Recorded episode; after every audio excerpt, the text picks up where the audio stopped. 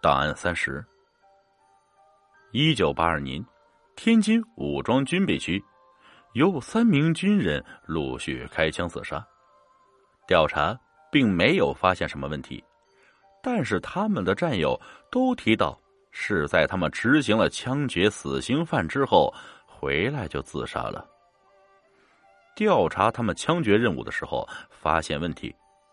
这三个战士都是执行了枪决女犯人，后来又发现这三个女犯人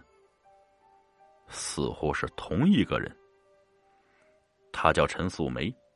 然后调查这名女犯人，发现每次枪决她的时候，枪都会发生问题。最严重的一次换了六支枪，都打不出子弹。曾经见过这名女犯人的监狱管理人员王成龙说：“他在河西监狱看见了难以置信的事情。一些监狱工作人员每年都会得到一些上级交给的任务，就是轮一些女犯人，干完之后再把他们送给重刑犯轮，直到他们最终精神崩溃为止。这些女犯人。”都是一些思想犯，或者是在某些斗争中得罪了一些人，甚至有些人就是